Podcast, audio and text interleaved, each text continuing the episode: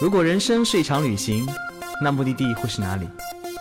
你可以选择带着疑问留在原地，也可以有多远浪多远。本节目由全宇宙最会玩的稻草人旅行推出，我们有超奇葩的年龄限制，只做年轻人的小团队旅行，坚持路线原创，百分之八十五以上的队员来自于朋友推荐。关注微信号“稻草人旅行”，和我们一起出发，爱上这个世界。欢迎收听最新的一期《有多远浪多远》，我是道哥。我们今天请来了我们的重量级嘉宾，你每次请嘉宾都是重量级，我很轻，好不好？请来了，今天嘉宾是道妹啊，道哥道妹又一次双剑合并，哦耶！啊，大家好，我是道妹，好久不见。其实今天我请道妹来很重要的原因是我们要讲一讲。这次我们在美国发生的一些嗯比较惊险刺激、好玩或者伤感或者的事情，还有还有温暖的故事。对对对对对。然后大家知道，稻草人作为青年旅行公司，国庆的时候是我们最忙的时候。那时候我们有好多好多的团队在全球各地浪着，很多领队在全球各地飞着。刀哥呢，作为一个金牌领队，虽然平时带队比较少，但那个时候呢就被二号老板送出去，说人不够嘛，你可以带队的。刀哥很早就被锁定要去带美西。到妹呢，她其实作为当时的 backup，在工作室里静静的享受着阳光，等待着前方。谁掉了？谁掉对了就去补谁。当然，倒霉作为能力特别强的领队啊，他哪里都可以上，嗯，对吧？倒霉哪里可以上啊？上什么？哎呀，不要开车，快点！不开车，不开车。然后呢，啊，结果其实意外总是来的那么突然啊。当时我们还有个领队叫阿驰，阿驰是最有。他为了带墨西哥的路线，做了非常多精心准备，看了无数的纪录片、无数的书，然后也在当时我们组建的队员群里面也分享了很多他他之前看到那些知识跟心得，希望队员们能能有更多准备去到这个陌生而神秘的目的地，享受一场美好的旅行。结果出发前前前几天来了一场大地震，就这样子，阿驰呢就我们就决定取消了墨西哥团队。然后因为地震嘛，毕竟不安全，所以呢，当时为了让墨西哥队员们有好的安置吧，然后我们就决定让很多队员转到了美西的团队。这样子，阿驰呢就临时从带美西变去了去新西兰。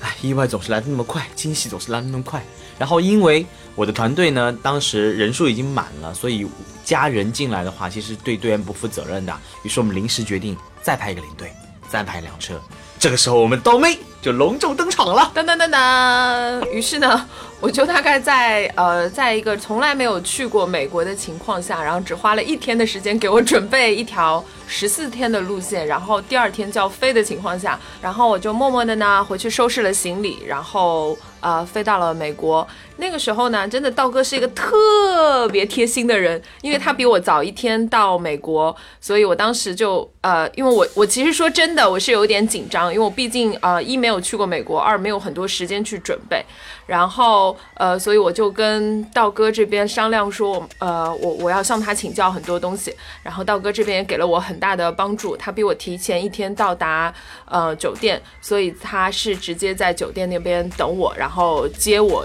就是。到达了这个目的地，呃，然后我们就开始了这场很神奇的旅行。其实我想说的是呢，稻草人的领队在出队前有非常非常详细的准备，比如道哥去了 N 次美国，在美国待了好几个月。但是这出队前，我依然花了很长时间看了很多美国的纪录片、电影，希望能把一个真正的美国的原本的样子给到队员们。然后，其实我们的领领队们出队前也会受到各种各样的指导，包括交接，让你更了解这个目的地。然后，像道妹这种临危受命的情况呢，是比较少的。嗯，所以呢，我们当时当然也是因为我强喽，呵呵哒。呃，都不知道怎么接下去了，所以当时我们也商量，就是我作为主领队，我负责行程，负责对当地的行程安排，然后呢，刀妹呢就负责出卖美色，就和我们的两位可爱的美国大司机、大哥哥、大弟弟、大弟弟，对，然后负责协调他们的关系，然后负责团队气氛，负责让队员们嗯开开心心的享受整个旅程过程。所以我们这么分工的。然后这次很有趣的是，因为我们在美国合作的是一家青年旅行公司，呃，是一家偏 adventure 的一家公司，所以他们的司机呢，就是他们是司机兼兼向导兼领队的方式，所以他们本身都特别特别的 cheerful，而且很年轻。这两个男孩差不多，一个三十岁，一个二十五岁吧。嗯，啊，典型的美国大男孩，又是二十五岁的那个男生，嗯。嗯，是东妹的菜 我。想起他了，嗯，大家知道吗？是他离开的那一天，这个男生呢，他其实从头到尾特别文艺，不怎么说话。嗯嗯，最后走那天怎么做的？当时我记得很很有很记忆深刻的一天晚上，我们在开开一段夜路，当时我的手机里传出了夜空中最亮的星，他听到这首歌，整个情不自禁了，然后就让我放了多放了一遍，然后就很喜欢这首歌，每天让我放给他听。最后的一天，我拷给了他，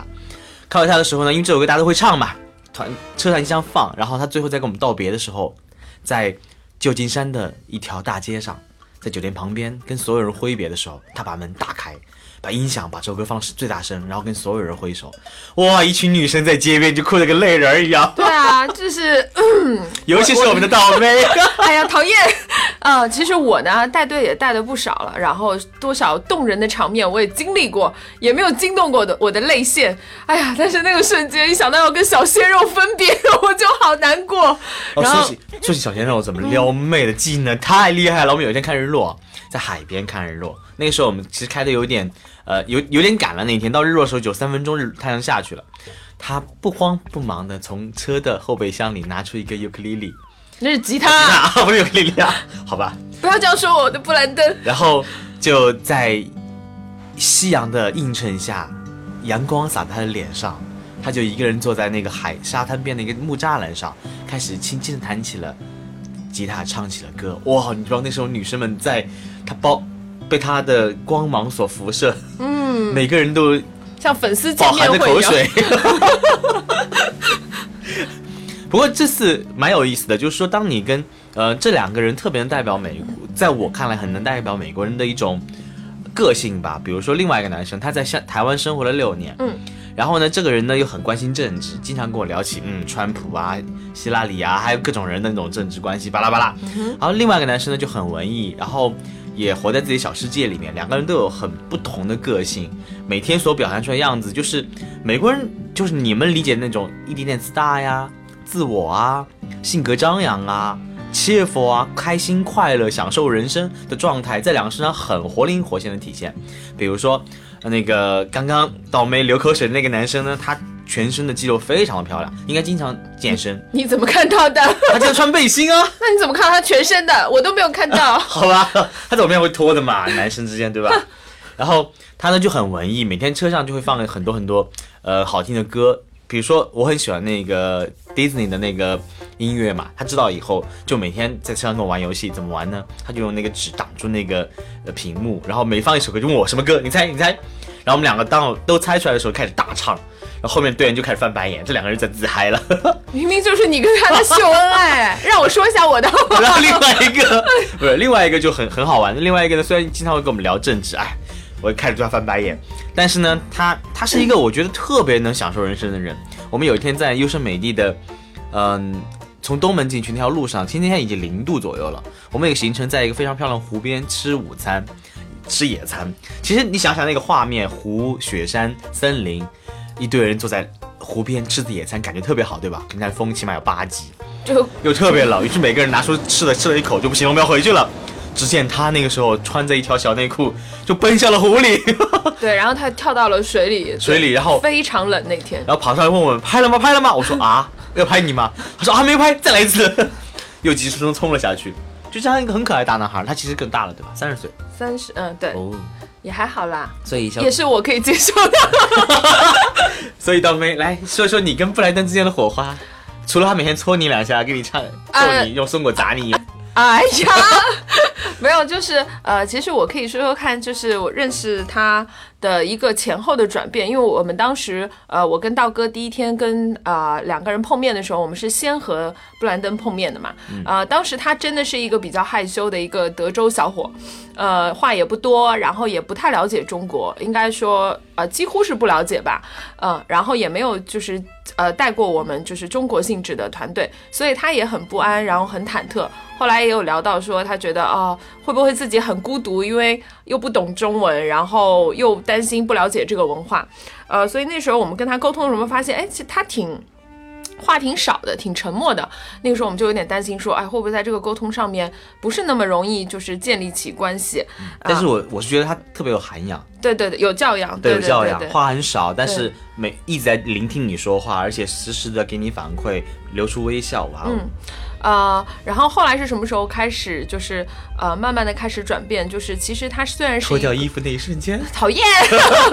他不脱衣服也有，好不好？就是呃。呃，后来是我们在跟两个向导不断的合作过程中，我是觉得他真的是一个，虽然他只有二十五岁，但是我真的觉得他是一个非常有责任心的人，在工作这件事情上非常认真。呃，只要遇到问题，都是他在想办法，不不就是不声不响的在帮忙解决，然后不断的在我跟呃道哥之间做配合，所以这点让我觉得特别特别的安心。尤其是因为我们呃会分成两辆车、两个向导和两个领队嘛，然后每当我在跟他合作的时候，我就觉得啊好安心哦，因为他会把所有的事情都搞定，我就只要负责就是让他开心就好了。然后嗯，而且另外一方面，我觉得他对队员以及对我们都是非常的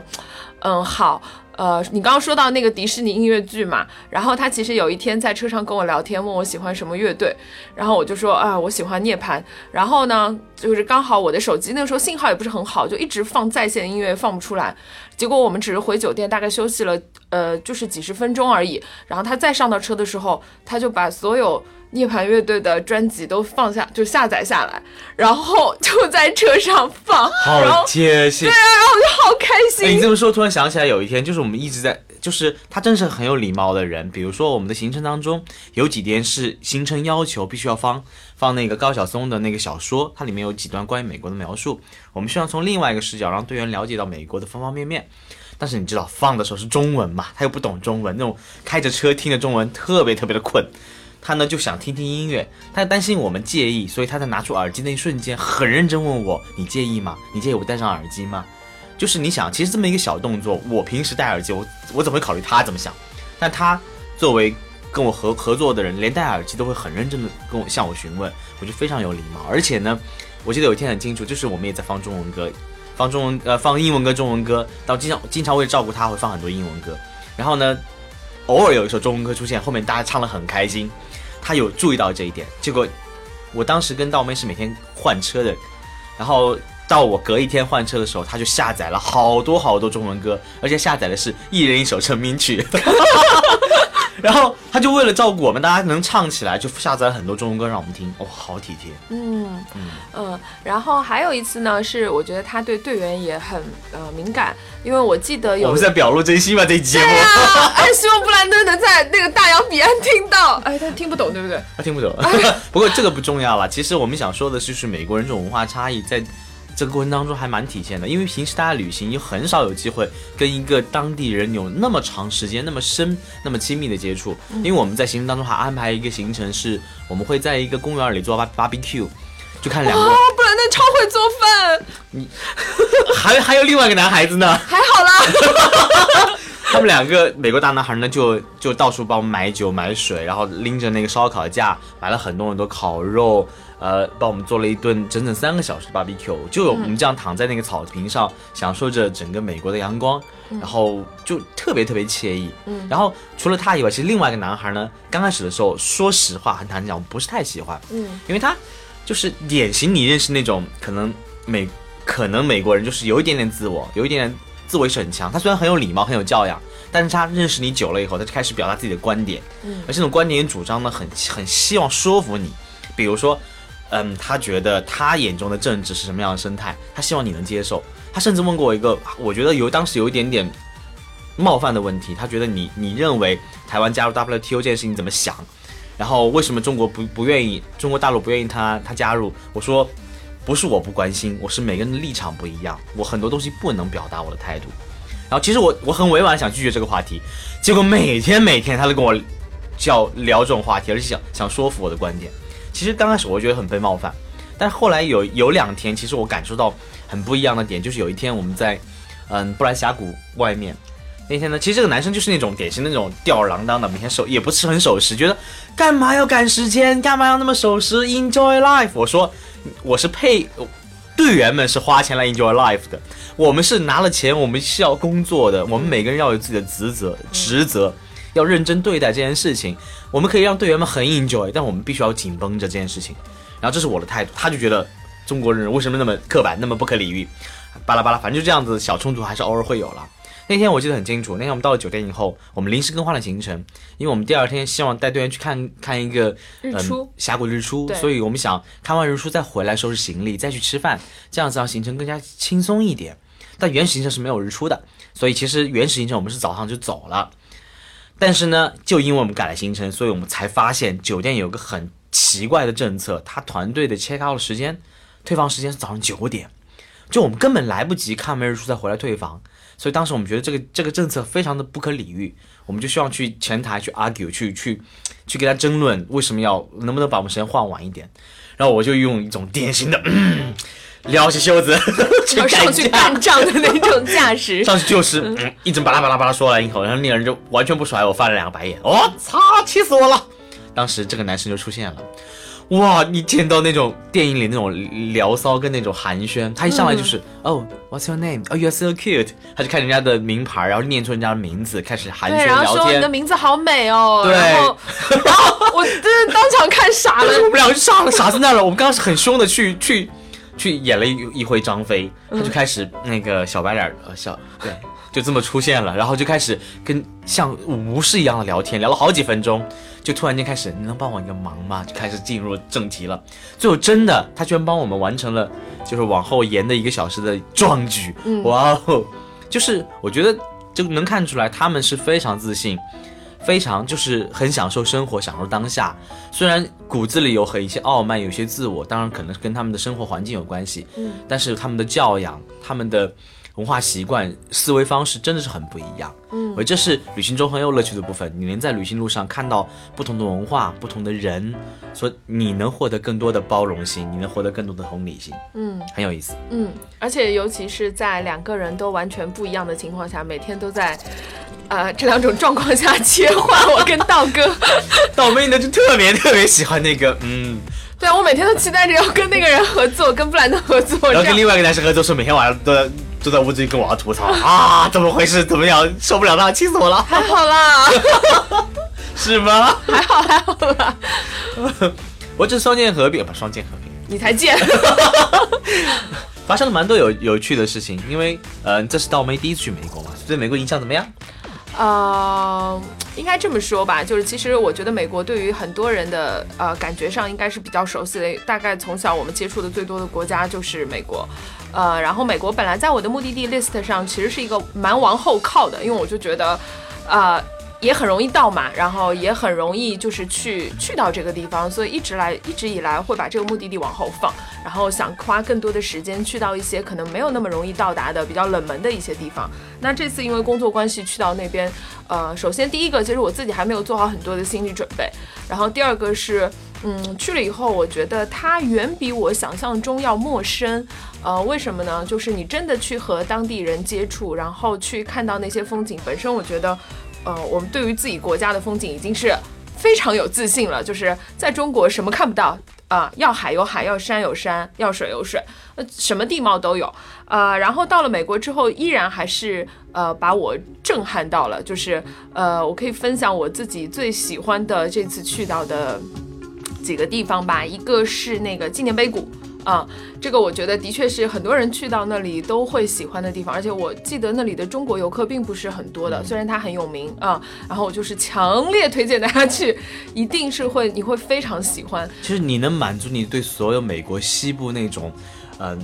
策马奔腾在那种荒原上，突然的那种风化石石石头那种那种地貌，就能满足你所有的那种豪放狂野那种想象，真的能展现出真的美西的样子。嗯，而且我觉得那个地方它是有点，就是它的土壤结构有一点偏红色。然后我们那天去的时候，刚好 刚开始下大雨，然后我们就觉得啊，天呐，这么美的地方，然后下大雨就什么都看不到。然后就在我们要转身出来的时候，然后发现就是开始出现了彩虹，开始出现了夕阳，然后整个天空被染成了紫色，然后染成了紫红色。哇，那一幕真的是超级感动，就是。呃，我会觉得就中国也有这样美的地方啦，但是呃，整个美国这种荒漠式的、荒原式的这么大面积的，呃，还有人在生活在里面的这样一个状况，的确是给了我很大的震撼。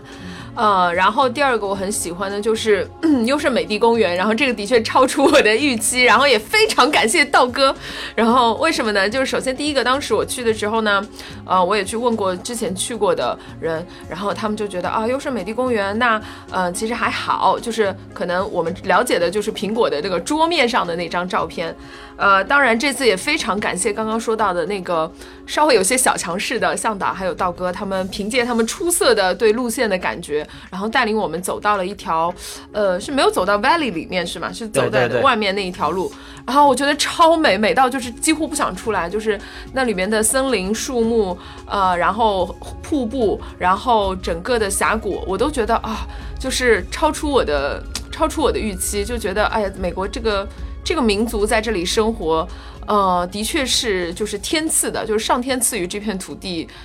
就是很独特的一个地貌吧，呃，所以呃，这两个地方算是我这次去到美国然后最喜欢的地方。然后第三个是我自己结束之后有去到纽约，然后就呃去到纽约之后也让我想，因为美国的西部相对来说是比较荒原的地方，然后去到美东之后你就发现就是。大家也知道，生活在上海的人的确也觉得说，哎，什么没见过是吧？什么大城市啊，摩天大楼这种事情，怎么会没没见过呢？但是我去到纽约之后，依然我觉得啊，依然还是被那个就是曼哈顿市中心震撼到，就包括他们的建筑，然后包括他们的繁华程度，的确也是超出我自己的一个。嗯，想象吧，嗯，所以呃，我觉得在美国自己我自己得到的一个收获就是，可能美国真的不是一个你去一次就能够得到满足的，你可能还会去第二次，去第三次，呃，然后最后就是呃，关于就是跟美国人接触这件事情，我的确通过这两个向导以及我自己接触到的 Airbnb 的呃房东，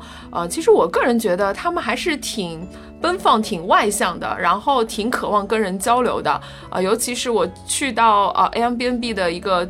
地方，然后它是一个就是蜥蜴住的比较多的，就是相对来说不是一个主流的或者说很繁华的一个地方，嗯，但是接待我的是一对黑人的，就是也不能算黑人吧，就是蜥蜴的一个一对呃情侣，然后他们空了一个房间给我住，然后非常礼貌。嗯，然后呃，他们的素养，然后非会让我觉得很感动，就是每天早上他们会做好早餐，那个香气就会飘到我的房间，然后他们就会过来问我说，哎，要不要一起吃早餐啊？然后他会跟你聊说你今天有什么样子的安排啊？然后包括他会觉得说，哦，我们第一次接待中国人，原来中国人挺安静的，就是以前在他们的概念里，中国人是在房间里面是会超吵的那种，他觉得啊，中国人挺挺安静的，然后挺有。呃，挺有自己的想法的啊，然后这让我觉得，呃，美国这个地方的确是一个民族融合。然后我们如果不靠近它，可能还只是了解一些皮毛，了解一些政治上的新闻。但如果真的去到这个国家，呃，我觉得无论是从自然还是从人文，都给我带来很丰富的一个感受。所以我觉得美国一定还会再去找布兰登。因为很多人去美国，尤其是美西，其实更多人是去看风景。因为美西有着美国很多很多的自然地貌，不同的地貌还有很多国家公园。去美东呢，肯定是看城市为主啦，很多城市文化。但我觉得，其实美国在很多电影跟新闻里面出现很多次，所以很多人对它有有一些了解。但是我觉得这种陌生往往源自于一知半解。嗯，一知半解，你心中会对他有个认。前那个前期认定，这种认定会带着你带偏见去看待这个地方。嗯，当你走进它了以后，你很有可能并不会融入它，去了解真正这个国家。所以有的时候一知半解不一定是好事儿。嗯。你扔掉那种一知半解，扔掉那种前期的偏见、成见或者你的预设，你真正的把它当一张白纸去看，你会发现这个国家跟你想的不一样。其实这次道哥是第 N 次去美国了，我这次还有一些新的感悟。以前纪念碑谷呢，我每次去都是自己去开车走进峡谷当中，看到那种自然地貌。这次呢，我们安排了一个印第安人，然后他开车带我们去到印第安人的一个自留地。他住在里面，因为其实美国有点矫枉过正嘛。他当年为了占领西边土地，呃，赶赶走了很多印第安人，包括也屠杀了很多人。为了那个表达他们的歉意，他们还了很多土地给他们。虽然这些土地很贫瘠啦，但是呢，他们在土地里面享有自享有自己的定价权，享有自己的很多的权利，包括开赌场也是他们这么做起来的。然后呢，我们当时就跟到这帮这么一帮印第安人去到他们的自留生活地里面去感受他们的生活状态。晚上呢，还跟他们一起唱歌跳舞，篝火看星空，那种感觉特别的好。然后这这让我就感觉到，就是美国人这种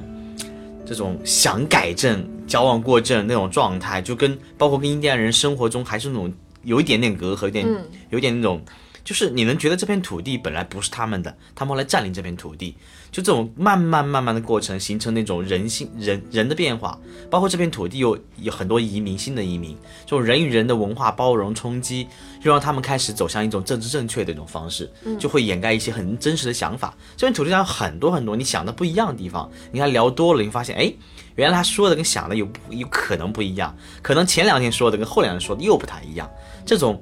在一片。鼓励自我发展的一个地方，培养出人的自信。嗯，由于历史原因，又造成的那种嗯自负或者或者那种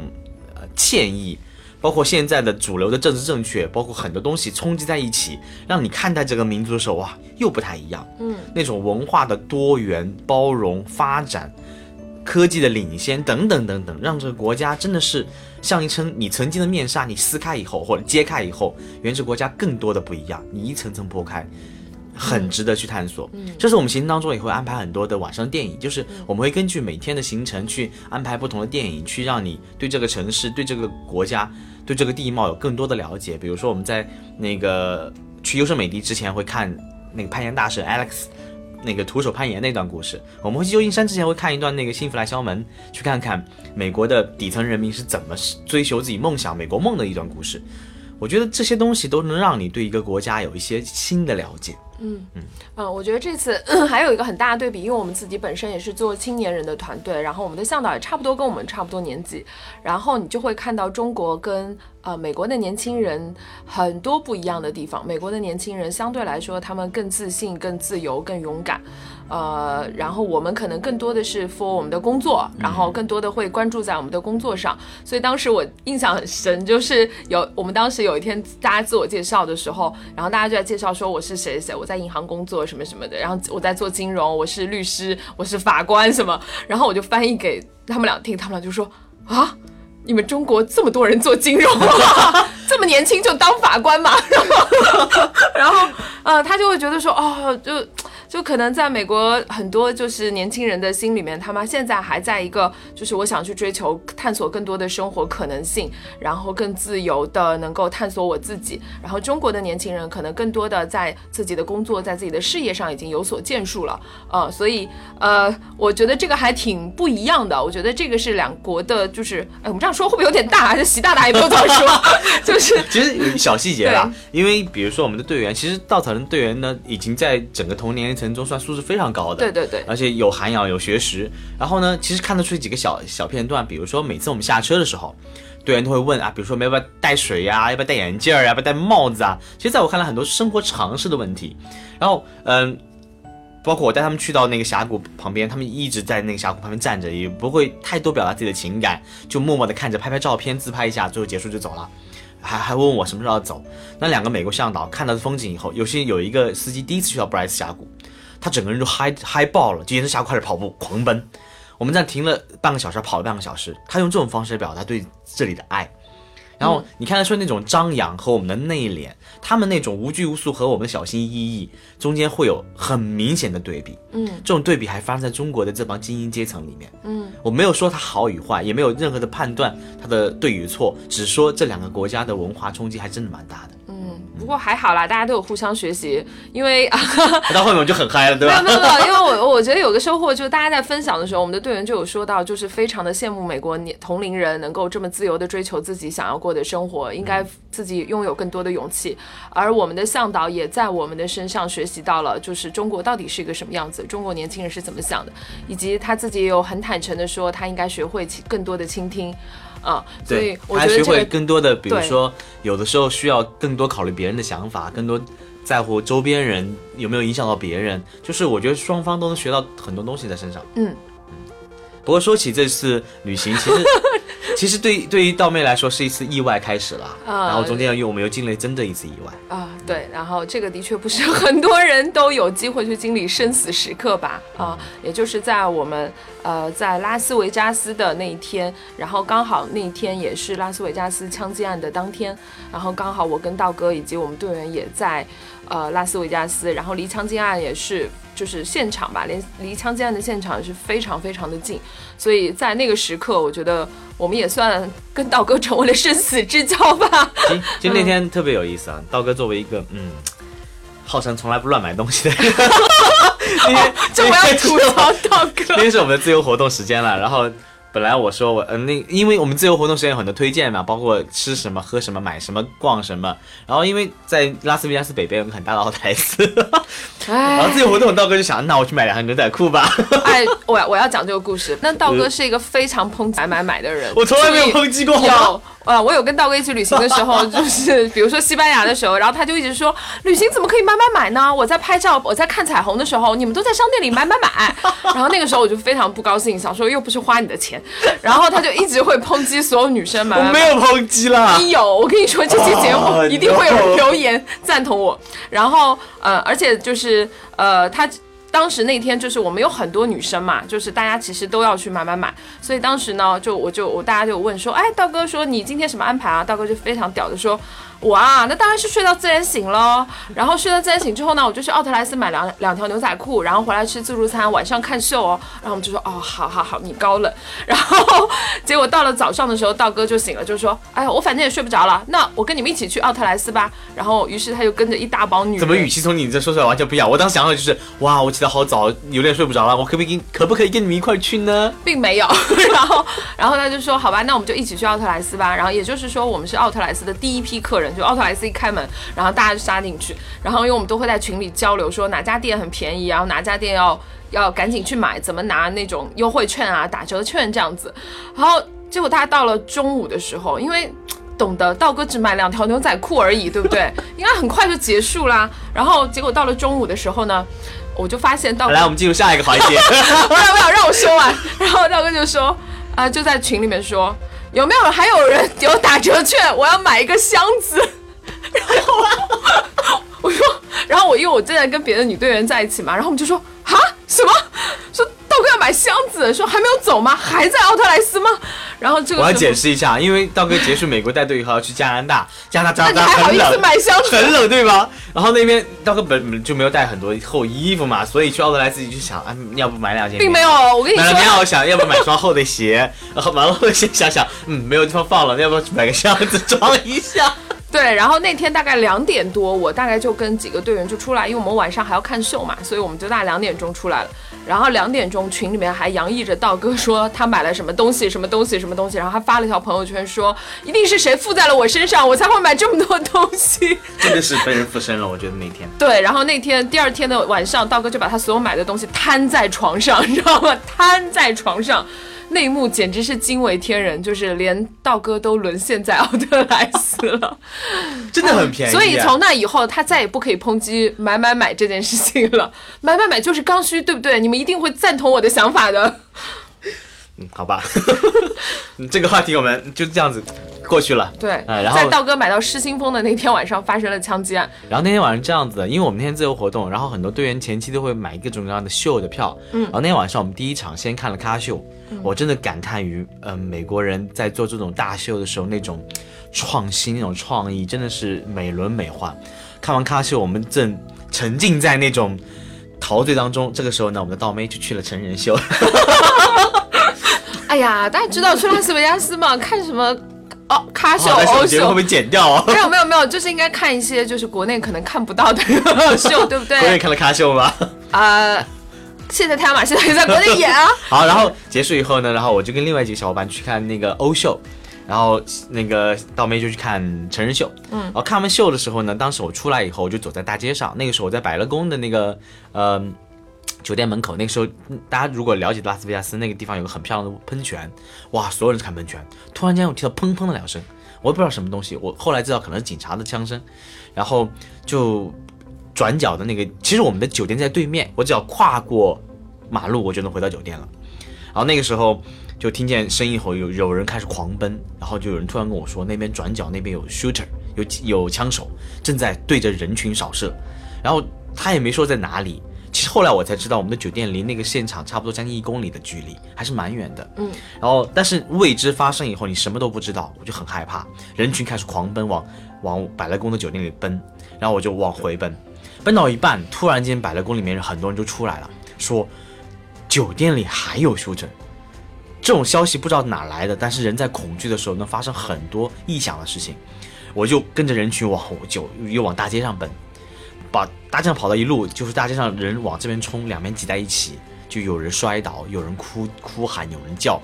那个时候我就决定，不行，我一定要跑向一个方向。我认为室内是安全的，大街上扫射，你根本 根本就不知道什么时候会发生什么样的事情。我就跑回酒店。那个时那时间真的有点像世界末日的感觉啊，整个酒店大堂到那种。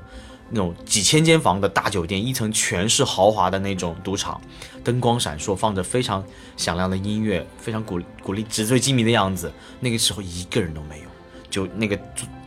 赌桌上放着钱，放着筹码，人都像疯了一样在开始狂跑，我就跟着跑，然后一路有人摔倒，一路有人尖叫，你还是不知道发生什么事情。那时候躲在一个后厨里，我就说说句实话，人是那个时候是极度恐惧，因为你不知道发生什么事情。打开打开微信查消息，发现那边有强积案。当时工作室的小伙伴很给力，他们第一时间通知我们说发生事情了，让我们想办法联系到队员。就就有的时候你你可能说责任心这个事情是有点矫情，但在那一瞬间你很清楚你是在工作的，你很清楚即使我再害怕，我必须捡起我的责任心。那一时间我就站定，让自己抖的双手停住，我找了个角落，靠着角落我我算了一下。两边都应该是个角落，就算有人来，我会跑，快速跑掉。我就开始站定，开始发消息在群里面，就问每个人你们在哪里，必须给我报数，我要确保所有人是安安全全的。嗯，那个时候来，刀妹你上。呃，因为我们那天晚上刚好分开来嘛，大家就要去看成人秀。然后因为成人秀的酒店离枪击现场非常近，就是也就是说，其实我的位置比呃道哥的位置要离现场要近很多，大概也就几百米。然后那个枪击的时间大概是那场秀结束之后。然后我的身边也有几个队员，因为我们都在一起，所以我们几个人就是出门的时候，就因为之前在看成人秀，大家都比较嗨，然后呃就在出门的时候，突然就发现所有的人就往。往回奔，还有人摔倒，但其实没有人告诉我发生了什么，我，所以我们只好就随着人群就挤啊挤啊挤，就往安全通道往往往外走。那我当时因为我自己脑洞也比较开，我想可能是什么 野生动物跑出来啊，或者是有什么醉汉啊什么的，因为我看大家还也没有什么尖叫，也没有什么警察过来，所以我就以为是那家酒店的内部有一些小的骚动，所以我们就赶紧跑跑到了那个酒店的外面，就是大马路上。对，然后道哥是从大马路上跑到了 酒店内，我是从酒店内跑出来，然后跑出来之后，我们想说，哎，到底发生什么事情啊？然后，因为我们当时认为自己已经安全了，所以我们想说再去问问看，所以我就到路上问了一个人，我就问他到底发生了什么。然后那个人应该是一个不太说会说英文的人，但是我听到他有跟我说，他说是有人持枪这样子啊。然后我当时想说，哦，那我当时也没有这样的敏感度，因为的确。在国内没有这部分的经历，然后我就想说，哦，有人持枪啊，因为美国本身配枪就是合法的，所以呢，呃，我就以为是说可能有人喝醉啦，然后可能拿枪出来吓唬人啊，这样子的，可能在那家酒店里，所以当时呢，我们也没有太多想，所以我我们就带我就带着几个队员开始往我们自己的酒店方向走，因为很近嘛，大概也就一公里，刚刚道哥讲的，所以我们就想说，那就赶紧走回去吧，嗯，因为回我们自己的酒店可能比较安全。然后走在大马路上的时候，走着走着，我们就越来越觉得不对劲，就是比如这个。时候，直升机开始出动了，警车开始出动了。然后我当时还想，哇，这么大阵仗，就是一个醉汉而已，要不要出动这么多警力啊？然后再往前走，就越走越不对劲。就走的时候，你会发现所有人就是已经是非常脸上是非常惊恐的，然后开始狂跑。然后我们在想说，跑什么呢？然后但是大家跑，我们也跑吧。所以我们当时其实真的是被人群带的有点紧张，所以我们就也开始跑。跑两步，我们走两步，就看看到底发生什么。然后大概在中途的位置，还没有到酒店的位置，我们就遇到了一家餐厅，一个 bar。然后他会把他这家 bar 的门就打开，然后里边餐厅所有的工作人员就站出来，就向我们挥手让我们进去。然后我这时候就发现我身边所有的人都都进去了。然后我们当时想说我们要不要进去呢？后来想想他们进去我们也进去吧。然后我们就进去了。当我们进去之后，我就感觉到那个时候我才意识到事情很大，就是进去之后，他把所有的餐厅的灯关掉，把门锁上，把用椅子把门顶住。然后把我们所有的人都输送到这个餐厅的后厨的一个很狭长的一个走廊里，就没有窗户，也不知道什么。然后我在想，哇，到底发生什么就这么可怕？然后，所以我们所有人就坐在地上。然后这个时候，呃，我就打电话给道哥，然后道哥这时候应该也是在狂奔之中，所以我们就干脆各自就是安抚手头上可以看到的队员，所以就开始在群里面确认，呃，所有人是不是安全。呃，在那个时候我就坐在地上，然后因为我们也的确不知道发发生什么，我们就坐在地上开始查一些。新闻才知道原来有枪击案了，嗯，就是想想那个时间是非常恐怖，因为我们真的不知道外面是什么情况，因为只听说有枪手，但具体有几个，在什么位置，会不会有人在大街上扫射，就会不会有人突然冲进来扫射，就是完全不知道，所以就活在这种恐惧里，然后也不知道该怎么办，因为的确也嗯没有经验这样，呃，然后没过多久之后，然后餐厅的人就说你们可以去餐厅了，但是还是不可以出去。然后大家可以想象，拉斯维加斯是一条非常，就它的主干道是一条非常繁华的。当我走出就是餐厅的后厨，走到餐厅里，我发现整个主干道上空无一人，全是警察，一个人都没有。然后当时新闻就开始放，哦，原来发生了枪击案，然后有死伤这样子。呃，所以呃，那个当时餐厅的人就跟我们说，你们可以在这里先喝一点水。哦，我觉得这个时候美国人还是就是非常的镇定的。我觉得首先这个餐厅能够收收留我们，然后有帮我们去看这个情况发生到什么样子，我都觉得挺感动的。嗯，然后他就说你们可以先喝一点水。然后过了大概又过了一段时间之后，他就说你们现在可以出去了，然后就不能待在餐厅了，因为他们餐厅也容纳这么多人，也挺危险的。啊，然后这个时候他的后门就开了，我就发现我是第一个，然后所有人都跟着我，然后我在想，哎呀，我要往往哪里去呢？我就只好往外走。然后餐厅人说，你说你就一直走，所以我们就开始一直走，一直走，一直走。然后这个时候啊，我们就发现。到了一家万豪酒店，我就发现所有的就我后面的人都进了这家万豪酒店。我当时想说要不要进去呢？因为我的酒店其实离呃现在的位置还有一点距离。然后我在想，如果我进去的话，可能因为所有的酒店都封锁了，我们就出不来了。我想还是往酒店走吧。所以我们几个女生就还是硬着头皮就问警察，就抓了一个警察说现在安全吗？然后警察就说嗯，我不能保证百分之百的安全，你们自己要小心。然后我们就说我靠，这不对没说吗？然后他就说你们住哪里？我们就说住哪里啊你？他就说那你们就。走车库吧，然后我们就像美剧一样，就车库超恐怖的，然后我就拉着几个女生，我们就开始往车库的方向走。然后你能感觉到的恐惧是，每一辆车走过你的身边，每一个陌生人走过你的身边，你都感到恐惧。就你永远不知道这个车会不会突然有个人冒出来，拿里拿了一把枪出来扫射。就是大家看到你的眼神也是恐惧的，因为我们都不知道对方是谁，所以整条路走到就是只要有一点点。动静就是我们几个女生手拉手，大家都会很紧张的互相捏对方的手，但还是要给大家加油打气，说没事没事，就是大家不要走散啊。然后我们就呃一个人导航，然后一个人负责看情况，另外一个人负责跟着这样子，然后慢慢的往酒店走。然后好不容易走到我们酒店的时候，我们想说啊，终于好了，终于走回自己的酒店了。然后这个时候就有一个警察从我们的酒店门口冲出来说。什么举起手来跟着我走，不要跑。然后我们三个人就是吓傻了，我们就说啊，那举手举手。然后我们就像是美剧一样，然后那个警察就是一路的穿过一楼的赌场。我那时候就发现一楼赌场全都是，就像刚刚道哥说的，就是筹码也没人要了，钱也没人要了，地上都是碎玻璃渣，可能是刚刚奔跑的时候撞碎的，就特别可怕。你想想看，平时一个纸醉金迷的地方，突然就是一个人都没有了。然后那个警察就带着我们，又把我们从后门给送出来了。我们当时就说怎么办呢？他就说你们在这边等着，等我们把一间一间房间确认安全之后，啊，再把再让你们回酒店房间。好，我们就在寒风中大概等到凌晨两点钟左右，然后呃，警察再把我们送回酒店的房间里。然后比如说要他会要求我们不要开灯啊，把门锁上啊。呃，不要就是发出声响，不要再出门，然后确认每个人都送到酒店。然后我应该回酒店的时候，像道哥还没有回来，因为被困在困在你们的酒店是吗？嗯，然后最后差不多到凌晨四点钟左右，然后道哥跟其他的队员才安全的回到呃住的地方，这样子。嗯，当时呢，我们的很多队员散落在各个酒店，因为当时要么在大街上逛，要么在参加看秀，结束以后在大街上都。奔进各种酒店里躲避。那时候呢，我正在那个百乐宫里。我想起来，我有几个队员跟我一起看秀的，但是我们当时走散了。我就发消息问他们在哪里，他们当时躲在一个厕所里。然后我就摸摸索着找到他们，就这样从五个人汇合，我们就跟着酒店的工作人员指引，到了酒店大堂等待。我记得那时候酒店大堂将近坐了几千个人坐地上，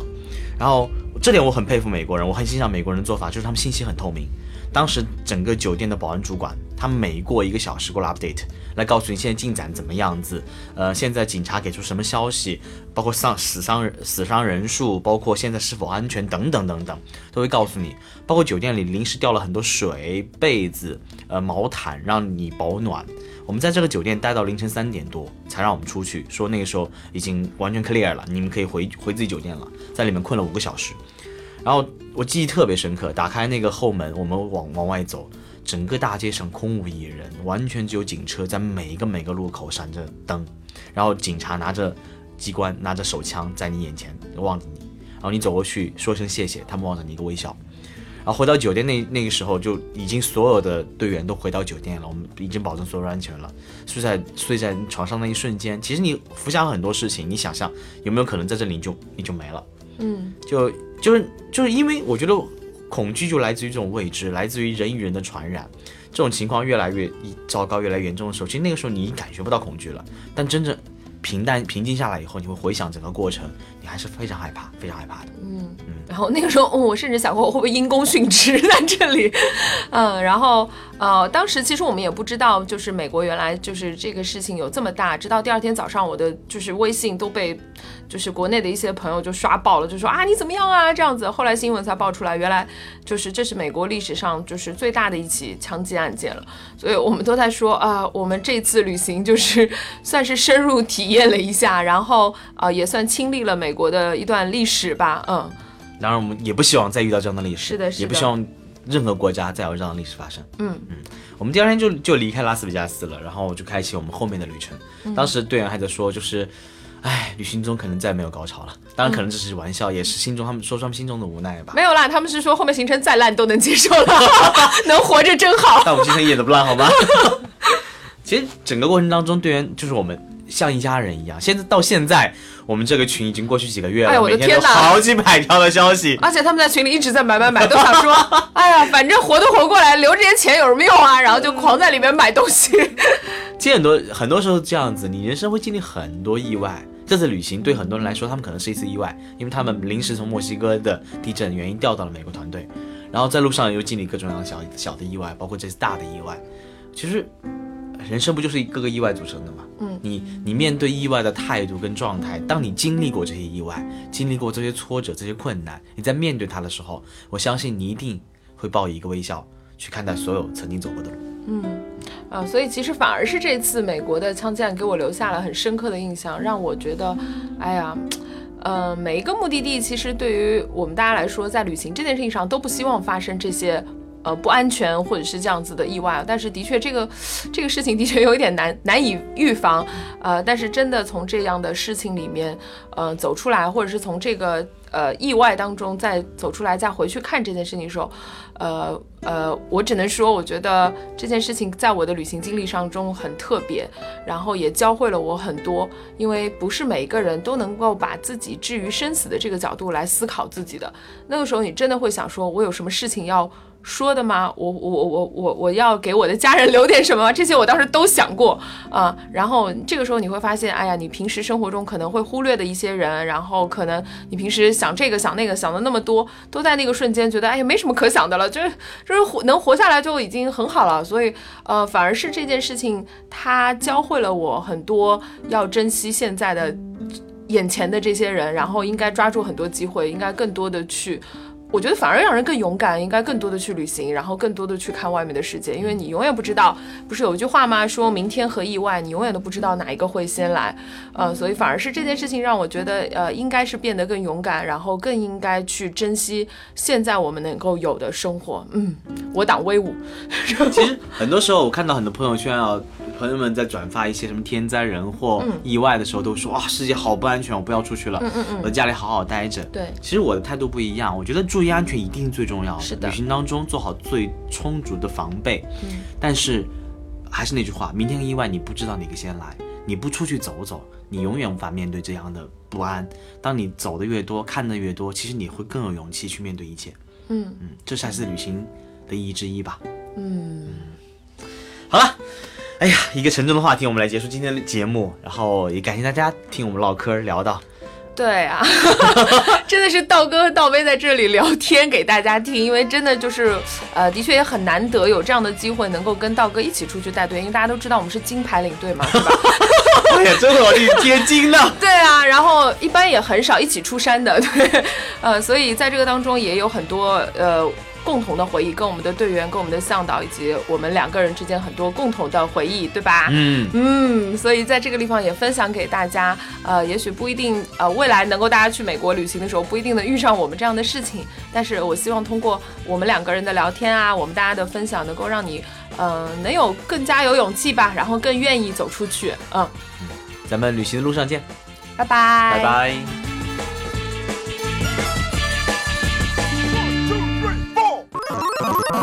请搜索“稻草人旅行”，和我们德艺双馨、颜值出众的领队一起出发，爱上这个世界。